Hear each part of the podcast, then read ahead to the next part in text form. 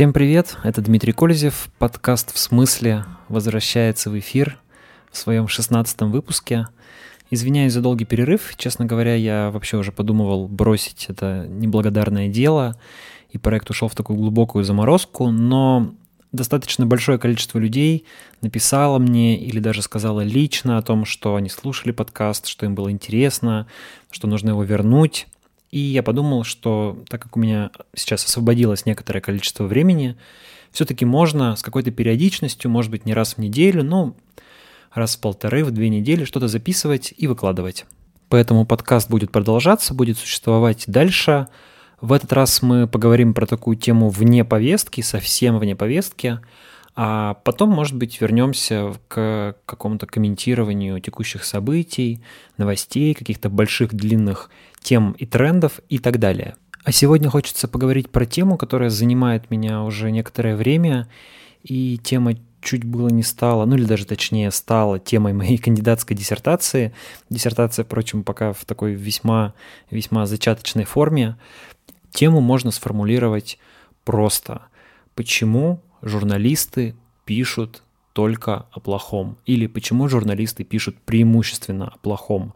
Это вроде бы такой несколько наивный вопрос, но если с ним разбираться, то тут возникают всякие интересные моменты и всякие интересные нюансы. А я, как журналист, регулярно сталкиваюсь с этим незатейливым тезисом. Вы, СМИ, рассказываете только о плохом, пишете только о плохом. Иногда это звучит как такое обвинение, иногда просто как констатация факта. И возразить что-то бывает сложно. Действительно, если вы посмотрите ленты новостей в интернете, если включите телевизор, если почитаете газеты, если кто-то их еще читает, то может показаться, что весь мир состоит из таких пугающих событий. Самолеты падают, военные конфликты разгораются, арестовывают оппозиционеров, убивают невинных людей и так далее. В то же время в мире вроде бы происходит немало хорошего, но журналисты рассказывают об этом с гораздо меньшей охотой. Да, мелькают иногда новости про открытие новой школы или проведение какой-то сложной медицинской операции, но эти новости лишь капля в море негативной информации. Можно, если подумать, обнаружить разные гипотезы, почему так происходит. Кто-то говорит, и таких людей достаточно много, что журналистам просто нравится писать о плохом. Дескать, они такие скверные люди. Это такой, ну, вроде бы наивно-обывательский взгляд на мир, э, на, вещи, но он, наверное, тоже требует какой-то проверки. Может быть, нам стоит взять какое-то количество журналистов, исследовать их, может быть, у журналистов как-то по-другому устроен мозг, может быть, они как-то по-другому смотрят на мир, может быть, у них профессиональная деформация или какие-то особо злые люди идут в журналисты, но тем не менее всерьез как-то эту тему рассматривать, э, э, эту гипотезу рассматривать не хочется. Другие более склонные к конспирологии люди подозревают, что владельцы СМИ или правительство намеренно устанавливают в медиа негативную повестку, например, чтобы легче было управлять запуганным населением. А люди более разумные вспоминают о том, что в развитых демократических обществах ключевой ролью прессы является контроль за правительствами и корпорациями. Поэтому вполне естественно, что журналисты специально ищут негативные поводы нарушений и злоупотребления, потому что, собственно, это главная функция журналистов – контролировать правительство, контролировать власть, искать, где она что делает неправильно, о чем очень часто забывают наши чиновники и считают, что если журналисты критикуют власть, то они раскачивают лодку. Нет, это основная функция журналистов в демократических обществах. обществах. А, но это не объясняет, почему в СМИ так много информации о ДТП, о стихийных бедствиях, о преступлениях и так далее. Как журналист и как редактор я должен согласиться, что мы уделяем повышенное внимание негативным информационным поводам. Часто мы делаем это скорее интуитивно, подчиняясь общим желаниям нашей аудитории. В принципе, если журналисты или тем более редактора спросить, почему он чаще всего рассказывает о плохом, то почти наверняка он ответит вам, потому что это вы хотите читать, слушать и смотреть только про плохое. И это действительно так. Все медиаменеджеры и все редактора знают, что негативные новости в среднем будут обгонять по популярности позитивные новости. Но вот с чем это связано? Ученые, которые изучают медиа, уже не первое десятилетие размышляют над этим, В основном это ученые, которые работают в англоязычной среде и в научной литературе существует такое понятие negativity bias, негативный уклон. Он описывает ориентацию медиа на негативную повестку. И все больше исследований подтверждают, что этот уклон а, действительно объясняется повышенным интересом аудитории к негативным новостям. То есть это просто а, ответ на спрос. А, и этот интерес аудитории, в свою очередь, обусловлен причинами биологическими. Есть такие американские ученые Стюарт Сорока и Стефан МакАдамс – Какое-то время назад они провели эксперимент. Ну, вообще они провели много экспериментов, они этой темой занимаются давно, но вот один из, эксперимент, из экспериментов заключался в том, что они усадили перед телевизором людей и стали им показывать разные новостные сюжеты, позитивные и негативные. Параллельно ученые измеряли физиологические показатели этих людей, например, сердцебиение и потливость.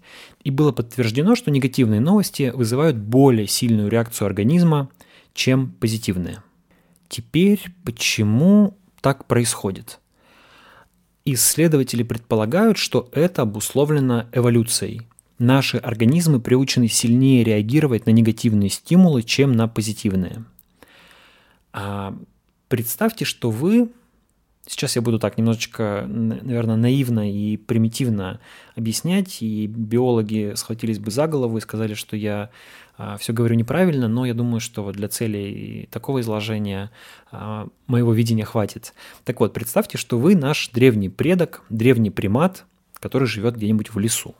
Вы бредете по этому лесу и видите куст с жирными такими аппетитными ягодами, которые смогут утолить ваш голод на целый день. Вы подходите к этому кусту и слышите из него угрожающее шуршание. Вы думаете, там, похоже, кто-то сидит. Желание съесть эти аппетитные, сытные ягоды в этот момент в вас борется со страхом. Какое решение вы примете?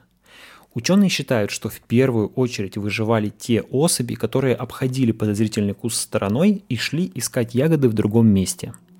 Разница в цене вашей ошибки – если вы решили уйти от греха подальше, но совершили ошибку, потому что в кусте не было никого или никого опасного, то это плохо. Ваша ошибка обойдется вам в какую-то цену. Вы не насытитесь ягодами. Однако в большинстве случаев это исправимо. Скорее всего, ягоды попадутся вам еще раз где-нибудь. Не сегодня, так завтра. Да, есть шанс, что вы умрете с голоду. Или есть шанс, что вы недополучите калорий, и из-за этого через час вас какой-нибудь э, саблезубый тигр догонит и съест. Но все-таки этот шанс э, не очень велик. Цена ошибки не очень велика. Если же вы полезли в куст и столкнулись там с ядовитой змеей, цена вашей ошибки будет очень высокой. Змея может вас убить. И если ягоды вы можете найти в другом месте, то есть ту ошибку можно было исправить невысокой ценой, то это исправить, вашу смерть исправить уже невозможно. Здесь цена ошибки максимально высокая. Стало быть, чаще выживали те особи, которые сильнее реагировали на негативный стимул, то есть угрожающее шуршание из куста, чем на позитивный, то есть на запах, вид аппетитных ягод. Они чаще передавали свои гены дальше, формируя в нас такую эволюционную привычку к более отзывчивой реакции на плохое – Конечно, речь идет не только о приматах, о змеях и людях. Эксперименты на крысах доказали, что негативные события в их жизни оставляют гораздо более прочные нейронные связи в мозгу, чем позитивные. Собственно, не просто прочные, а даже не исчезающие. Мы, живые существа, не только сильнее реагируем на негативное, но и помним его намного дольше, нередко всю жизнь. И это, кстати, прекрасно знают все те, кто сталкивался с детскими психологическими травмами и их последствиями. Возможно, поэтому мы так интересуемся новостями про пожары, войны и опасные болезни. Мы чувствуем в этом возможную угрозу для себя, и на всякий случай наш организм реагирует сильнее. Курсор мыши словно сам тянется к угрожающему заголовку. Есть еще одно объяснение, почему плохие новости волнуют нас сильнее, чем хорошие. Некоторые исследователи говорят, что большинство людей по своей природе являются умеренными оптимистами. Я думаю, что это тоже связано с эволюцией. Чтобы наш предок-примат вот этот шел по лесу, искал ягоды, убегал от кабанов, он должен был все-таки все время надеяться на лучшее, на то, что за этим поворотом, за этим не знаю, за этим изгибом скалы его ждет какой-то что-то хорошее, куст с аппетитными ягодами или еще какая-то добыча. Но при этом он должен был все-таки быть умеренным оптимистом, проявлять некоторую осторожность. Так вот, представьте себе ну, такую некую ось картины мира, линию, а посередине точка нуля, справа от этой точки находится все позитивное, слева находится все негативное – или, если хотите, справа находится все оптимистичное, слева все пессимистичное. Вот если на этой шкале поставить такого среднего человека, то он будет находиться где-то ну, так немного правее точки а, нуля, то есть немного, немного ближе в сторону позитива. Он смотрит на мир как на такое умеренно позитивное, умеренно оптимистичное место. А если бы человек смотрел на мир скорее как на негативное место, ну, в общем, выжить ему было бы сложновато. Человек в целом верит в хорошее, надеется на лучшее, но слишком оптимистичным его не назовешь. Кабаны иногда встречаются в кустах, об этом тоже надо помнить. Теперь подумаем, что такое новость. Новость э, – это нечто такое, что является новым, то есть отличается от привычной нам картины мира. И чем сильнее эта вещь отличается от нашей действительности, тем сильнее она нас удивляет и волнует. А, предположим, в аэропорту вашего города впервые приземлился самолет какого-то нового типа. Ну, например, самолет с новым двигателем, который вырабатывает на 2% меньше вредных газов, чем его предшественники.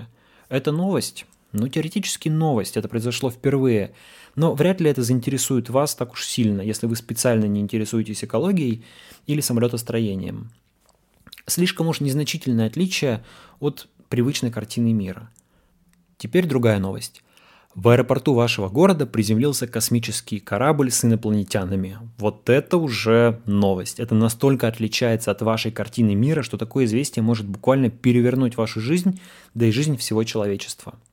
То есть чем сильнее новость отличается от нашего взгляда на мир, тем больше интерес она у нас вызывает. Опять-таки потому, что мы можем чувствовать какую-то ну, угрозу в изменении картины мира для себя. Теперь вернемся к понятиям позитива и негатива. Так как люди умеренно оптимистичны, большинство позитивных новостей, таких умеренно позитивных новостей, будут ближе к их привычному взгляду на мир, чем большинство негативных новостей, просто арифметические. В соседнем дворе открыли спортивную площадку. Это новое явление, площадки раньше не было, случилось что-то новое. Но оно не слишком взволновало нас, потому что мы в целом смотрим на мир а, оптимистично. Мы надеемся, что жизнь вокруг нас будет постепенно меняться к лучшему, в том числе будут открываться новые спортивные площадки. Примерно так и должно быть. Другая новость. В соседнем дворе убили человека. Эта новость волнует нас гораздо сильнее, потому что все-таки мы больше склонны ожидать от мира хорошего. Нам становится страшно, тревожно. Эта новость хуже вписывается в нашу умеренно оптимистичную картину мира. Мы сильнее реагируем на нее. Какая позитивная новость может конкурировать с негативной? Ну, видимо, только та, которая очень сильно меняет привычную картину мира в положительную сторону. Она должна быть достаточно далеко от нашего взгляда по шкале позитив-негатив в сторону позитива. Это должно быть нечто такое очень хорошее. Изобретено лекарство от рака, появились летающие автомобили, или Ольга Бузова поклялась больше никогда не записывать песен. Один из героев СМИ, пользующийся огромной популярностью а, медиа и аудитории, это Илон Маск. Причем он умудряется вызвать интерес в основном, в основном за счет позитивных новостей. Его действия, его идеи, его поступки грозят настолько сильно изменить мир к лучшему, что это кажется нам очень важной новостью. Есть другой популярный парень Ким Чен Ын. Ему не надо, не надо делать ничего хорошего, достаточно взорвать ядерную бомбу на полигоне или расстрелять пару своих приспешников, чтобы о нем писал и читал весь мир, потому что большинство негативных новостей, даже довольно рутинных, априори волнуют нас гораздо сильнее. Я думаю, что негативный уклон существовал в СМИ всегда. Журналисты и редакторы интуитивно а, давно понимают а, повышенный спрос людей на негативные новости – но с тех пор, как медиа переместились в интернет, этот эффект, конечно, только усилился. Раньше медиа-менеджеры могли измерять интерес аудитории с некоторой задержкой. Изменение тиражей газет или телевизионных рейтингов происходит чуть инертно, не одномоментно. Интерес рекламодателей меняется еще с некоторым лагом, еще с некоторой задержкой. Однако век интернета и социальных сетей а, моментально ощущается изменение читательского интереса. популярность той или иной новости моментально осознается редакцией, журналистами а, по цифрам посещаемости и по количеству лайков. А так как СМИ получают существенную часть доходов от показа рекламных баннеров, медиа почти мгновенно чувствуют экономический эффект. Очень популярная новость приносит реальные деньги на счет. Таким образом, интернет, а, интерес аудитории к негативным новостям теперь находит куда больший отзыв у редакции – вы хотите читать про убийства, войны, конфликты и эпидемии, как бы говорят медиа-менеджеры? Вот, пожалуйста, вот вам еще таких новостей. Читайте их побольше, приносите нам деньги. Тут я хотел бы оговориться, что не стоит воспринимать медиа как таких злобных монстров, наживающихся на естественные страсти человека к негативу, лишь бы заработать побольше – а, рынок медиа очень конкурентен и не очень высокодоходен. Доходы на нем достаточно низкие, поэтому зачастую для СМИ такая рьяная погоня за читательским интересом – это вопрос не сверхприбылей, а элементарного выживания. Но в итоге мы действительно получаем СМИ, которые переполнены негативной информацией, и люди потребляют все больше такого контента. Как это воздействует на аудиторию, насколько усиливает ее стресс, насколько подавляет психологически – как это меняет экономические и политические пристрастия аудитории? Может ли статься, что люди начинают вести себя агрессивнее и злее, начитавшись плохих новостей? Может быть, они становятся более консервативны и менее восприимчивы к новому? Может быть, они склонны искать сильную руку или голосовать за обособление своей страны от других от этого вала негативных новостей? Может быть, у них, наоборот, притупляется естественное чувство страха и опасности. Все это темы для отдельных исследований, и это очень интересно узнать, как это негативный уклон, негативная повестка меняет психологию масс в наше время. Что же делать со всем этим? Можно ли как-то побороть негативный уклон в медиа? Во-первых, конечно, не факт, что обязательно нужно что-то делать. Не со всяким явлением нужно и можно бороться. Некоторые нужно просто осознать и жить с ними дальше. Это такой, знаете, немножечко взгляд на мир, характерный для наших депутатов Госдумы. Если им что-то не нравится, значит, нужно что-нибудь изменить. Значит, обязательно можно что-то принять, запретить, подправить, чтобы как-то жизнь вокруг изменилась. Но она не всегда может и не всегда должна меняться. Есть какие-то вещи, которые просто естественны для мира. Но а, теоретически, это во-вторых, наверное, ситуацию, на ситуацию могло бы как-то повлиять изменение экономической модели СМИ. Если медиа будут меньше зависеть от числа просмотров конкретного контента, это может несколько изменить ситуацию. Поэтому переход на подписную модель, краудфандинг, целевое финансирование медиа от НКО или даже от государства могут несколько изменить ситуацию. Хотя я думаю, что, конечно, минусы государственного, государственного э, финансирования СМИ значительно превышают, перевешивают возможные плюсы. В принципе, вы можете наблюдать по некоторому количеству медиа, которые финансируются за счет там, муниципальных, областных или государственных бюджетов. Это часто медиа, которые пытаются не замечать плохие новости и вот действительно писать о хорошем, о том, что происходит хорошего. Но, как правило, эти медиа перестают читать люди, потому что читать про хорошее вот им неинтересно. интересно. И в какой-то момент э, те люди, которые дают в эти медиа деньги, тоже государство, оно начинает спрашивать, ребята, а почему у вас такие низкие рейтинги? А почему про наши успехи власти никто в ваших СМИ читать не хочет? Ну, потому что читателям нужна не только позитивная картина, им и негативная картина нужна. Наше государственное телевидение э, решает этот вопрос, э, рассказывая про негативные новости в других государствах. То есть вот как бы на Украине все плохо, а у нас все хорошо. И этим, а, ну, как бы удовлетворяется естественный э, интерес людей к негативной информации. Люди там поужасаются тому, что происходит где-нибудь на Донбассе, или как э, фашистская хунта а, верховодит в Киеве, а потом, значит, получает какую-то э, информацию о том, что как колосится рожь в Рязанской области. И, в общем, какая-то приятная картина мира складывается. Ну, я отвлекся. А, и в-третьих, тут уж я, наверное, проявлю неумеренный оптимизм, а может быть, все-таки постепенно читатели будут проявлять большую ответственность в выборе того, что читают и смотрят.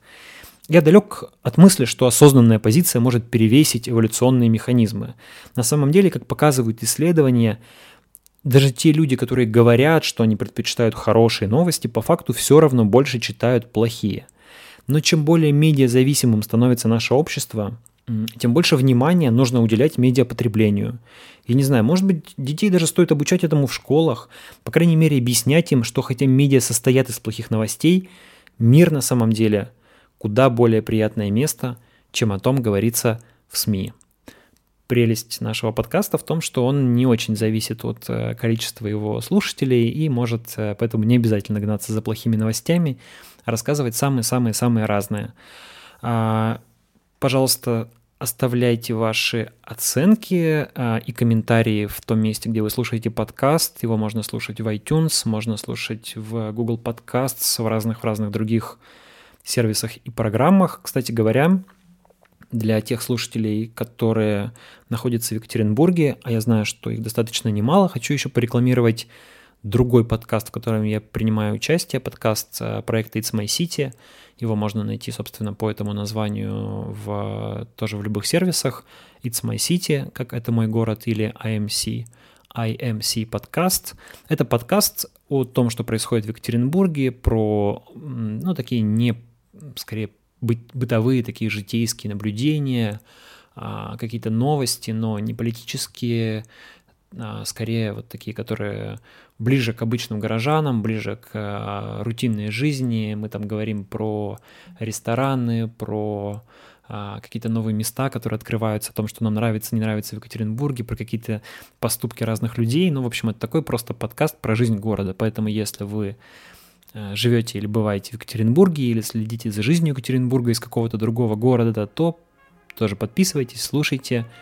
Будем, буду рад вас э, разговаривать с вами и там тоже. Спасибо вам, друзья. До встречи в следующем выпуске подкаста «В смысле».